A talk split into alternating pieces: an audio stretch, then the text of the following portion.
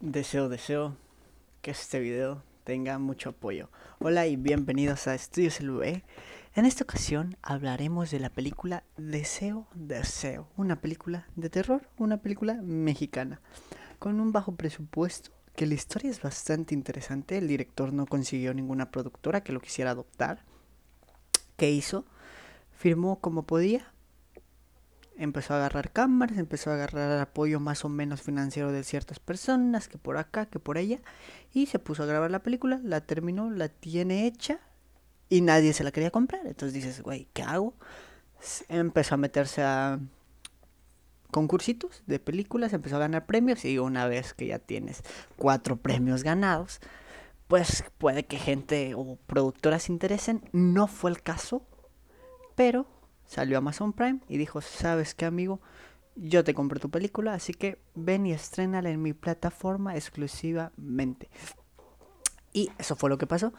Después, pues la, por obvias razones, la película se estrenó y sorprendió a muchos, la verdad, porque normalmente cuando uno escucha película mexicana, ya dices, eh, como que no me animo mucho. Y luego de terror, perdónenme, pero hay que ser sinceros. Las películas de terror mexicanas no es lo que uno lo que uno busca, ¿no? Al final no terminan de convencer, pero esta logra hacer algo.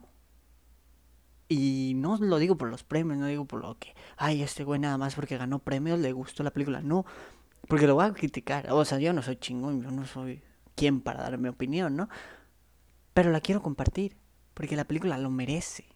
Este canal lo, había empezado, o sea, va a ser el primer video que subo porque me interesó mucho esta película. Ya tengo más, o sea, opiniones de otras películas, pero pues se va a iniciar con esta.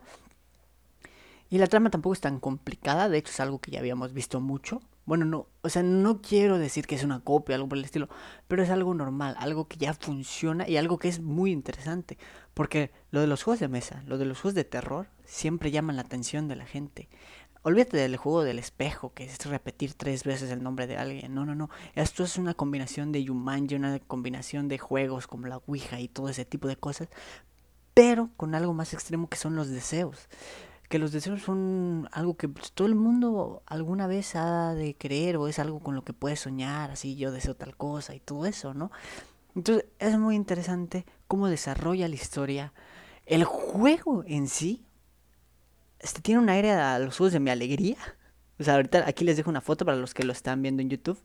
Es idéntico un juego de mi alegría. Y para los mexicanos que va dirigida prácticamente esta película, es increíble porque yo me identifiqué y dije, no, es güey, es lo de mi alegría. Y el diseño del juego está súper padre, con un poquito de tecnología y con un poquito de cosas viejas.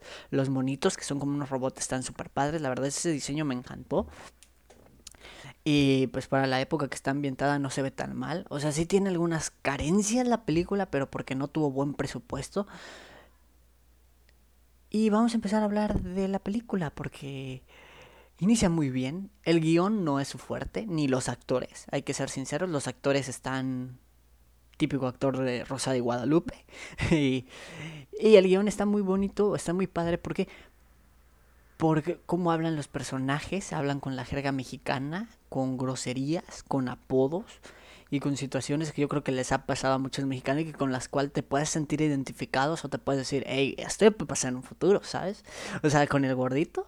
Yo dije, hey, bro, si no le echas ganas, por ahí puedes ir, ¿no? O sea, no dudo que haya mexicanos que vivan por ahí así, ¿no? Que sus padres les están dando casi todo, ¿no? Igual lo de que el hijo se independizó y gana mucho dinero, pero la esposa tal, tales cosillas que le exige de más, pues también se vive todo eso, ¿no?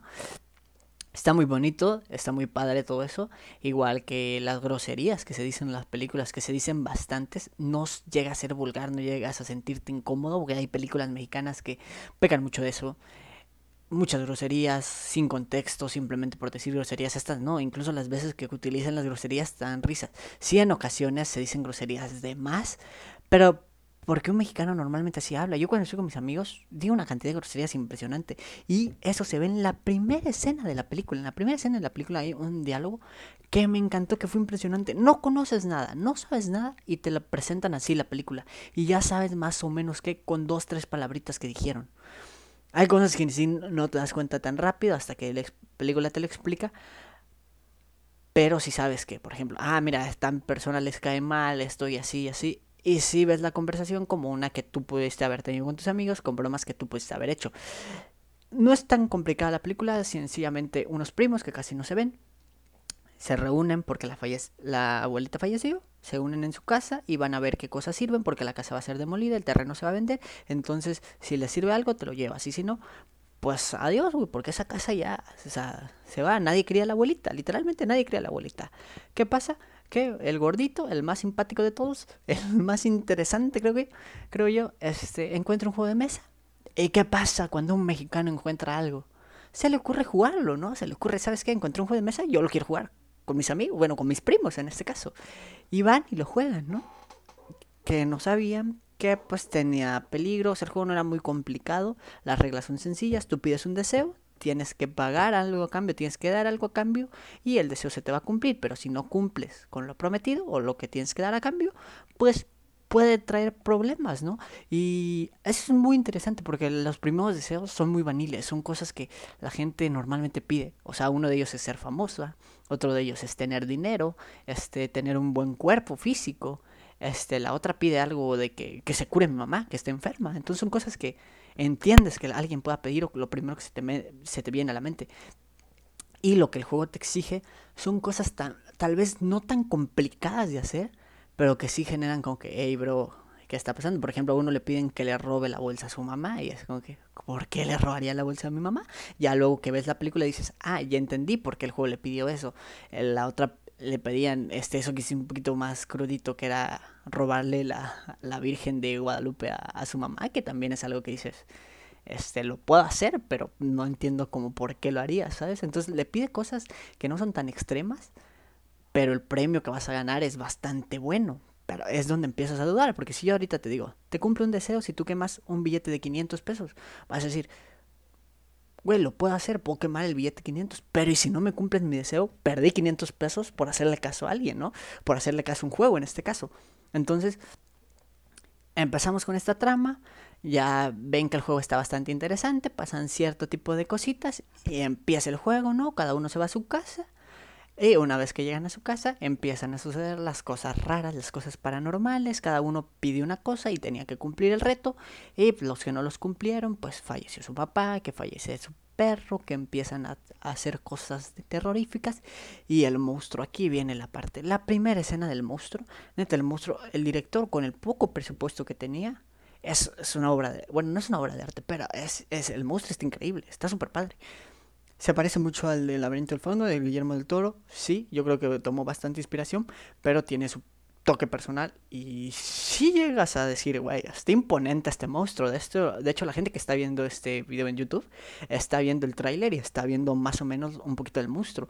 Que algo que hace demasiado este enfoque de la película es que no te muestran al, al, monstruo en general, o sea, simplemente te muestran primero las manos, luego los pies, luego los cuernos, entonces poco a poco te van adentrando al monstruo, que fue algo muy bueno, porque una vez que te enseñan al monstruo completamente le dejas de tener miedo y como no te lo enseñan, pues sí tienes de integra de, güey, ¿qué es esta cosa? Está horrible, o sea, horrible en el aspecto de monstruosa.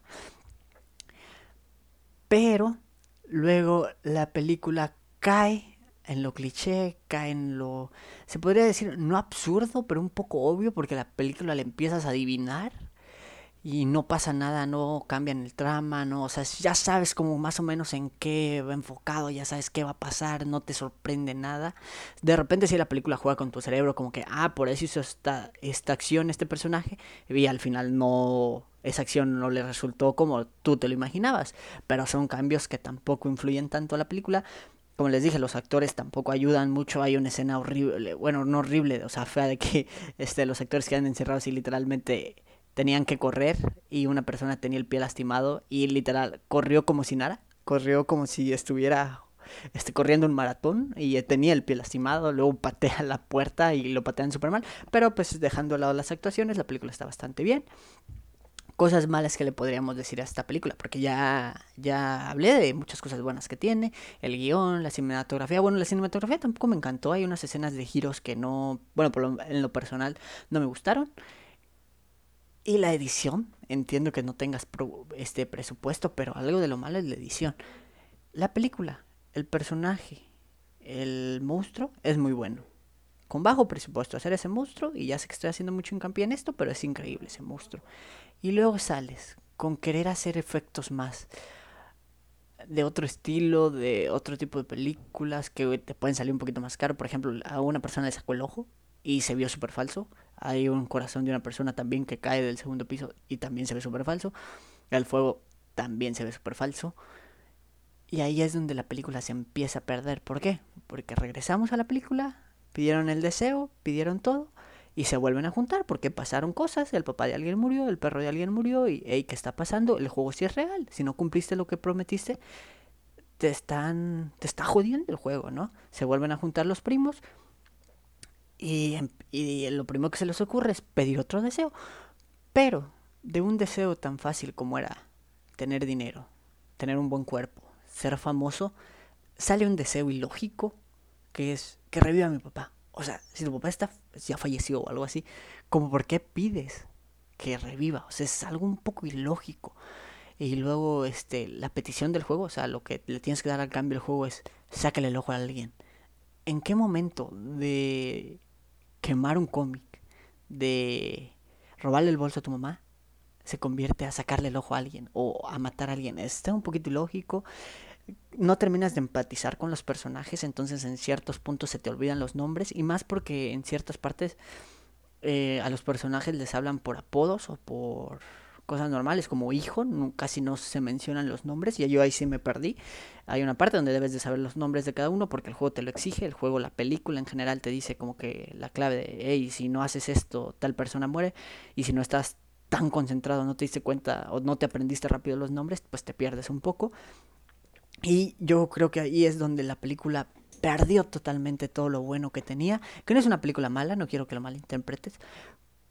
Pero no me gustó eh, iniciando el segundo acto, iniciando todo eso donde se quiso ver un poquito más crudo. Fue, fue donde se le perdió la película totalmente porque habían escenas.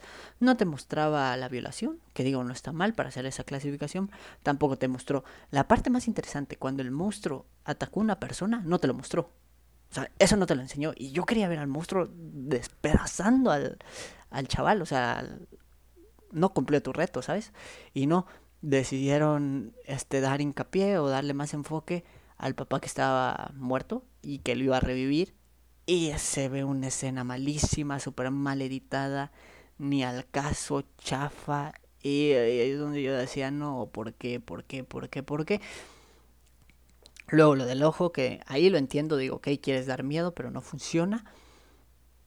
Y también quiso poner un poquito de complicidad, porque en la película inicia bastante rara, inicia con... Ahí sí se podía decir que inició con terror, o sea, inició con una escena de varios asesinatos que, crean o no, tal vez si ya viste muchas películas de terror no te den miedo y no te sorprenda nada de lo que pase, pero si no, si dices, hey, ¿qué, ¿qué, está pasando con este inicio? Hay mucha gente muerta y de formas bastante crueles, se podría decir.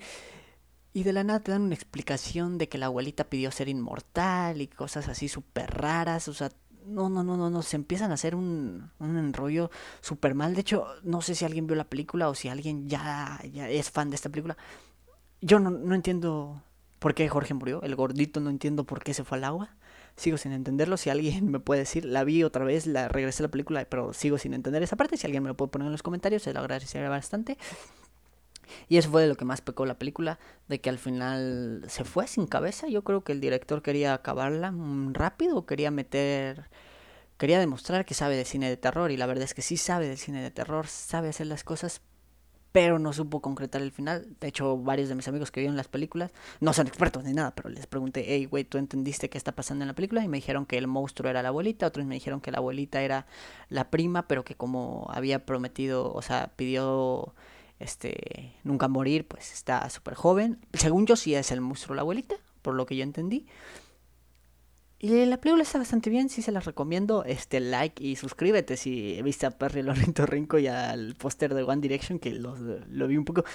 No sé si la película tenía un código o tenía algo que ver eso con la abuelita o con que vivía alguien ahí, porque creo que Ariana, una, una un personaje de la película, estuvo en tiempo viviendo con la abuelita pero no sé, nos está bastante padre la película, está chistosa en algunos puntos, tiene un buen manejo del terror, del suspenso pero no llega a ser una excelente película. A mí no me gusta dar calificaciones, a mí no me gusta decir del 1 al 10 cuánto, pero sí te la recomiendo si te gusta el cine de terror. En ningún momento te va a dar miedo, en ningún momento hay screamers así que se lo agradezco muchísimo. Yo creo que hubiera arruinado la película meterle y llenarla de screamers es algo que hacen muy seguido las películas de terror.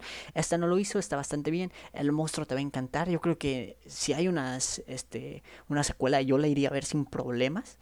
Y si me explicas, o sea, si haces una película explicándome cómo nació el monstruo, yo voy sin problemas, porque su diseño está bastante padre para el presupuesto que tenía esta película. Hay que, como les digo, hay que destacar que el director fue no tuvo mucho apoyo, fue a, tal, a varios lugares a intentar que leyeran su guion, a que lo apoyaran. Esto lo sé porque lo investigué. Yo siempre que termino de ver una película, no es por ser mamá, no es porque me crean la gran cosa, simplemente me gusta saber si están inspiradas de algún cómic o algo así. Obviamente, si voy a ver una de Marvel, pues ya sé que está inspirada en algún cómic, pero si veo una de este tipo de películas, me sorprendió que solo se estrenó en Amazon Prime porque yo dije, no vivo en México, en DF, y normalmente ahí se estrenan todas las películas mexicanas o todas las películas y al sur de México o al, norte no suelen llegar todas, en Monterrey creo que sí suelen llegar la mayoría de películas, pero en otros lados como Guadalajara, León, Chiapas y esos tipos de estados, creo, bueno yo soy de Chiapas, no llegan todas las películas, entonces estaba un poquito triste, yo dije, ah, pues esta película se estrenó, no llegó aquí a Chiapas y no, investigué y fue exclusiva de Amazon Prime, así que si tienes Amazon Prime es tu oportunidad perfecta ve la película, suscríbete al canal, dale me gusta, comenta qué películas quieres que revisemos. Si lo estás escuchando en Spotify, este, sígueme por favor. Y esto fue todo por esta ocasión. Nos vemos en el siguiente video.